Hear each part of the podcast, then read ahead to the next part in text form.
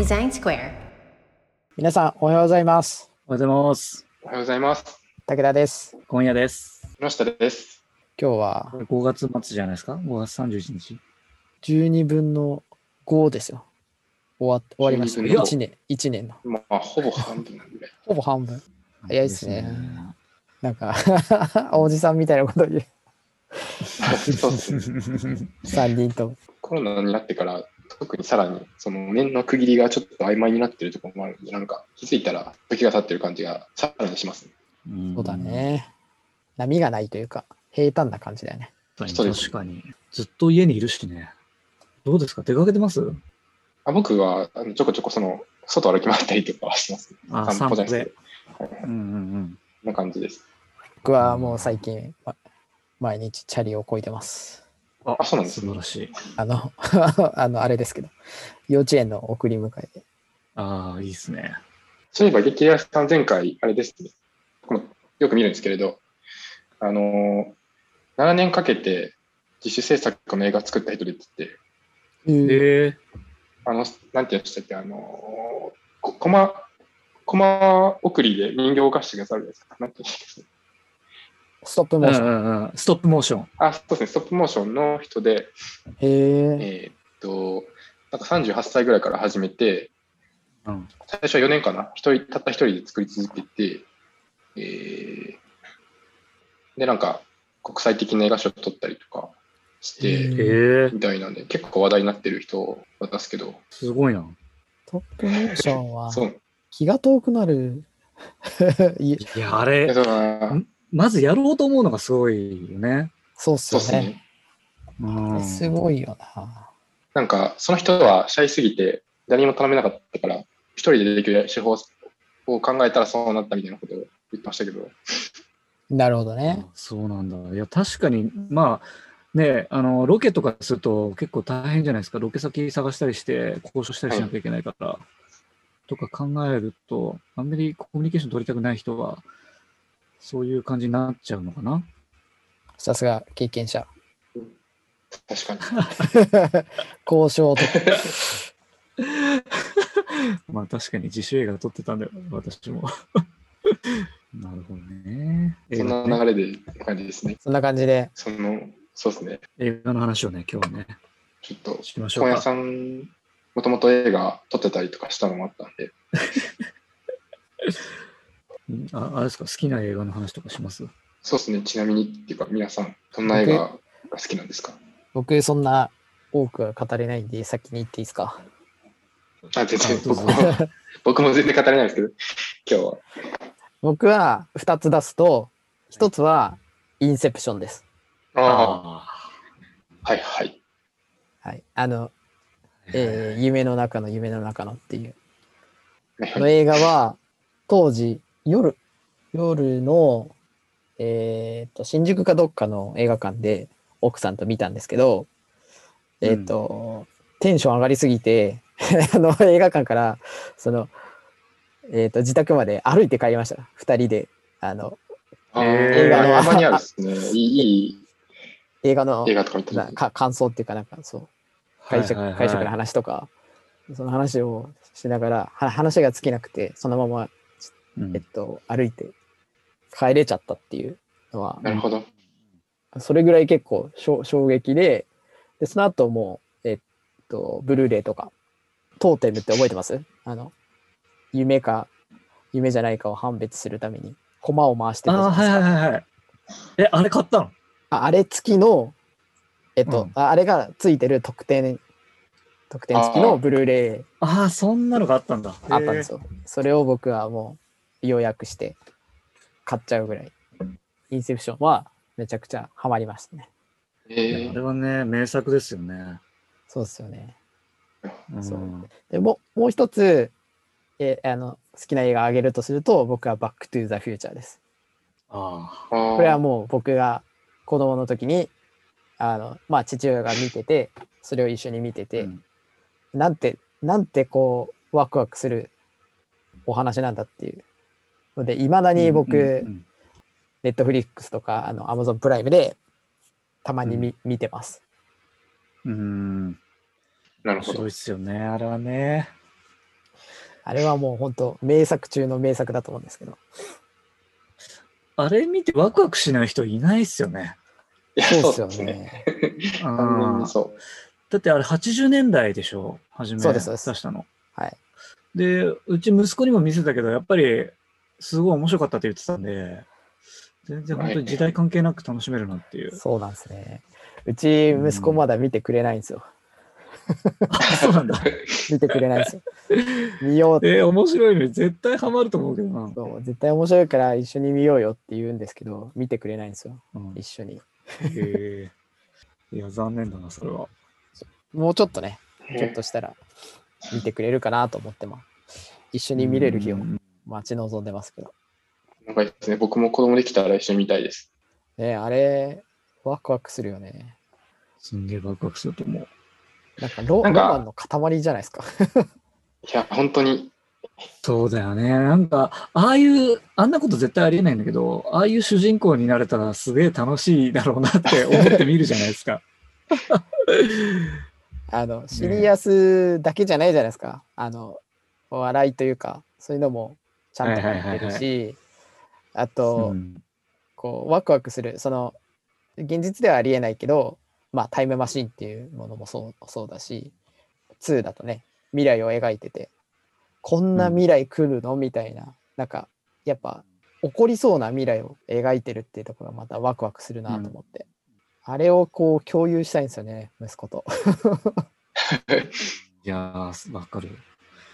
あの、デザイン、あれ、デザイナー誰やってんだろうと思いません？あの、未来編の時のホバーボードとか、そうそうそう。ね、あの、ナイキの靴とか、あとはいはい、袖がこう、勝手に自動で動く、うん、ねジャケットとか、あの、顔秀逸じゃん。ないですか。あれ瞬間的そうそう、面白い。デロリアンのデザインもね、デロリアンをタイムマシンにして、あのタイヤがこう折りたたまるとかも、あ確かにかなりな。秀逸っすよね、あれね。そうそうそう。デロリアン自体はあるあのある車なんですよね。既存の。そうそう、デロリアンもともとある車で。えっと、東京の人は、お台場のトヨタのメガウェーブってとこに行くと見れますよ。そうなんだ。デロリアン自体はデロデロリアン自体は置いてあります。あの、あれですよ。タイムマシンになってないですよ。あの普通のンになるデロリアン。普通のデロリアン。はい。DMC うんのデロリアンは、お台場のメガウェーブに行くと置いてあります。えー、いや、もうあれ普通にかっこいいですもんね。あれ普通にかっこいい。マジで普通にかっこよくて、まあ、あのスーパーカー大好きな人は、あれ自体でも魅力的な車でかっこいいなと思ってもらえると思うし。ドアがこう上に開くのがね、そう、ガルウィングがね。ガ ルウィングがまたかっこいいっすよね。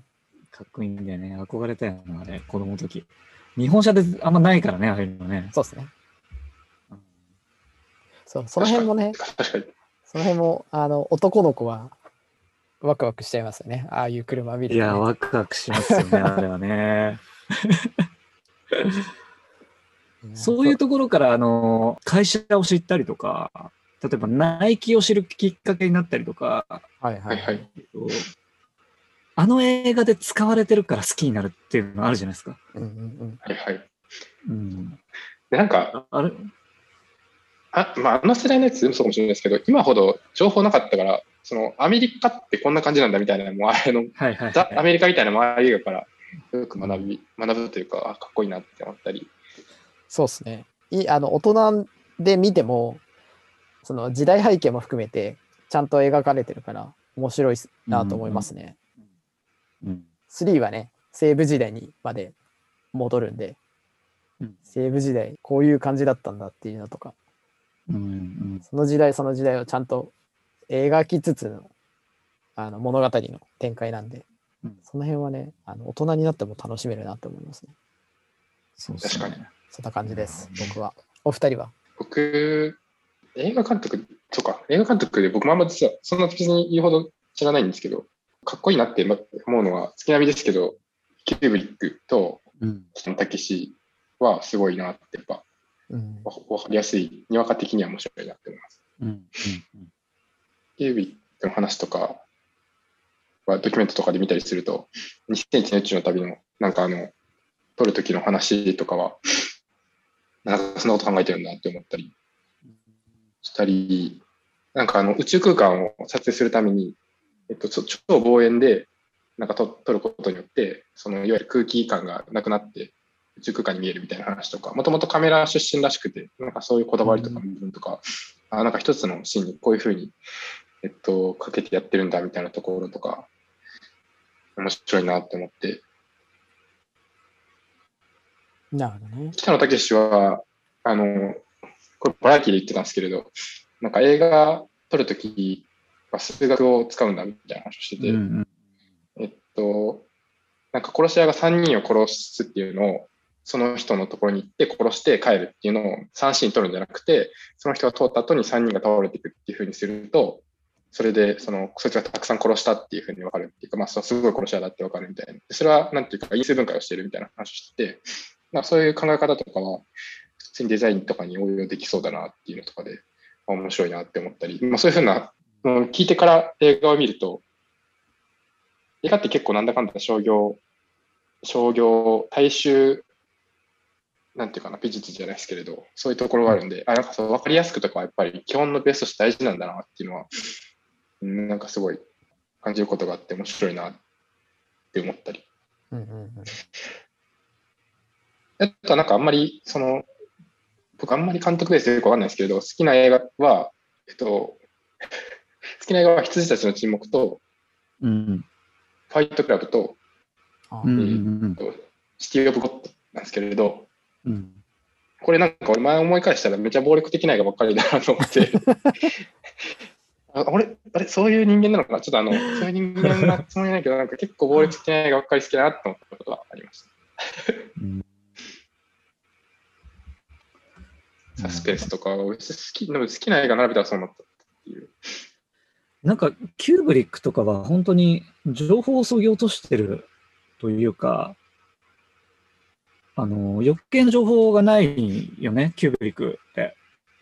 うんキューブリックの映画って分かりやすいですよね。あとなんか、えっと、うんすごい、絵絵をパンと見た瞬間に、そのせんせ対象の構図とかめっちゃ使うじゃないですか。分かりやすい構図というか。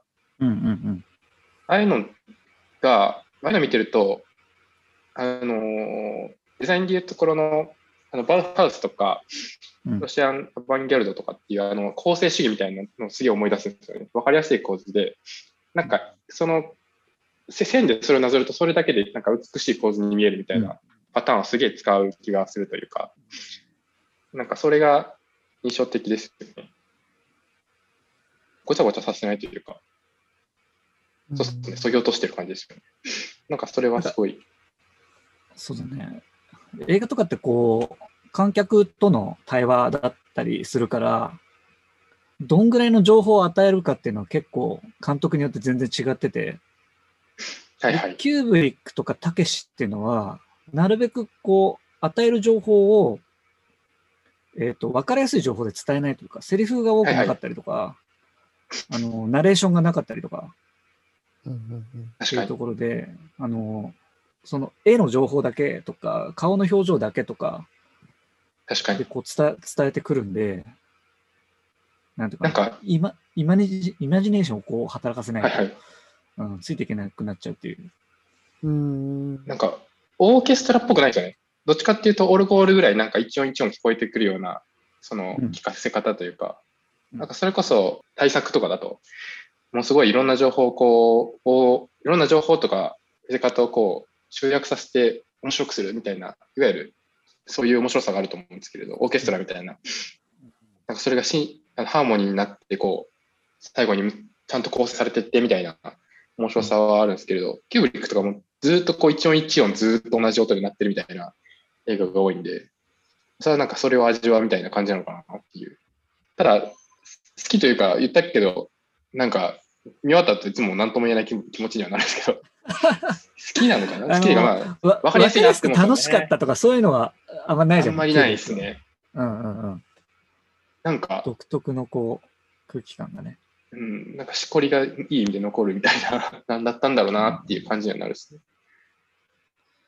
なんか2001年宇宙の旅のあの黒い板とか出てくるじゃないですか。はい。モノリス。あれと、あれとかのなんていうかな。あの、宇宙にいる人間ではない存在の表現の仕方とか、で、それが人間には理解しがたいものだという表現の仕方みたいなのって、すごいよく描かれてるなと思って、はいはい。あのー宇宙船の船員が白髪になっちゃったりとかするシーンあるじゃないですか。確かあったありますね。ありますあります。ああいうのとかの描き方が、すごいうまいなっていう確かに。気はしました。なかなか、その存在しないものを描くって難しいじゃないですか。はいはい。ね。確かにな。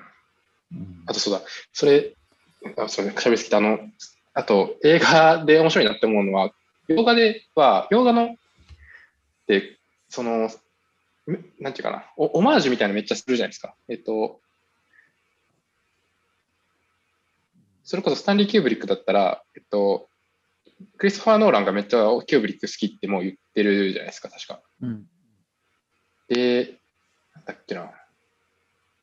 それのオマージュしたりとか、最近だったらジョーカー見た瞬間、タクシードライバー、完全にタクシードライバーだなって僕思ったのとか、でなんかああいうの見たら、オマージュとかって結構日本で馬鹿にされますけど、なんか洗練されたああいう、いわゆる昔のやつを引用してさらに高めていくみたいな文化は、結構、なんて言うんだろう。えーっと、リスペクトして僕もやりたいなみたいな思うことあります。かっこいいなっていうか。まあ確かに。好きすぎて、そうです、もうなんか、好きすぎてやって、もうジョーカーとタクシードライバーだったらどっちがいいとかじゃなくて、ちゃんとジョーカーはその一つ、まあ、現代っていうのもあって、上に行ってる部分があるというか、ちゃんと今の文脈でそれをもう一回リメイクして、今でしかできない表現としてやってるみたいなのとかは、見ていて、面白いなって思ったりしますね。なるほど。なんか時計仕掛けのオレンジとかもトレインスポッティングみたいな雰囲気あるじゃない？あれオマージュしてるかどうかわかんないけど、その若者の危うい感じとかはいはい。はなんか繋がってるなっていうね、うん。気はしますよね。そんな今夜さんは。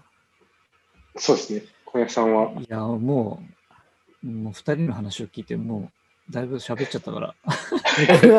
今夜さんが一番好きな映画とかは聞いたことないです。そもそも。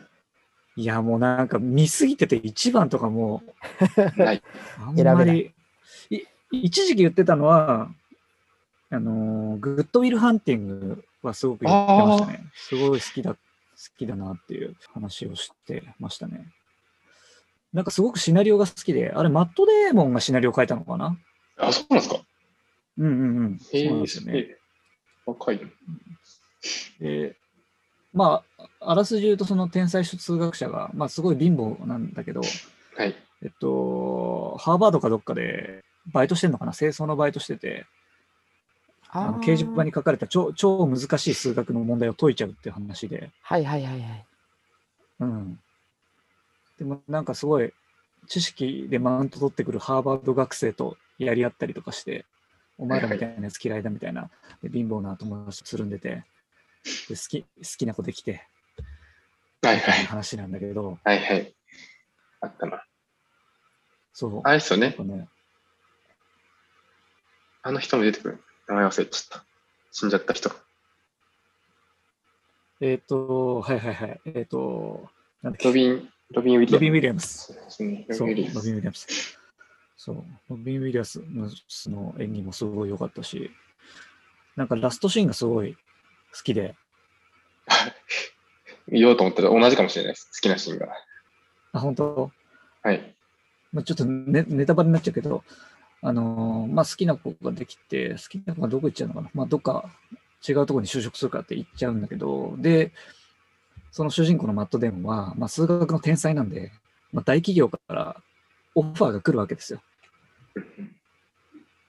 で、どうしようかなって迷ってるんだけど、あの、まあ、最終的にその、エンドローかな？エンドローの時に、車でね、彼女の方に向かうっていう車をただ映すだけのシーンとかがあって、うんそれはもう全然語られないんだけど、まあ、分かる人には分かるっていう、その上の標識、車の標識があればどこに向かってるのか分かるっていうはいはいはい。のがあるから、あ、結局そういう結論に至ったのねっていうのが分かるっていうシーン。なるほど。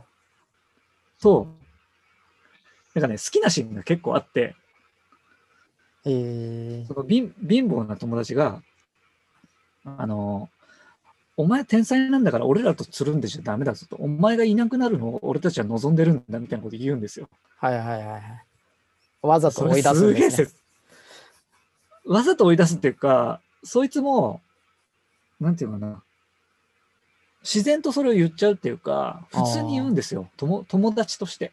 なるほどなるほど。で、それがすごい切なくて、で、俺が毎朝お前のこと迎えに行くけど、迎えに行った時に、お前が家にいないのが、いなかったら俺は嬉しいぜ、みたいなこと言うんですよ。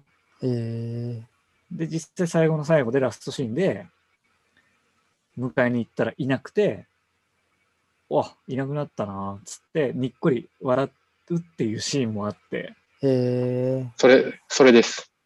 僕が好きなやつそれです。これがね、むちゃくちゃ泣ける。あー、そこがね、いいっすよね。むちゃくちゃ泣ける。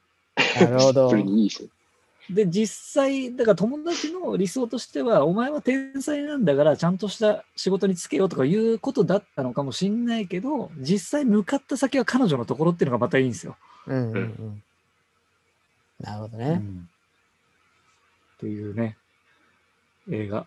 すごくだからシナリオ的にそういういろいろ絡み合って、いろいろ思うところ、みんなの思うところが出てきて、すごく素敵なシナリオになってて、うん。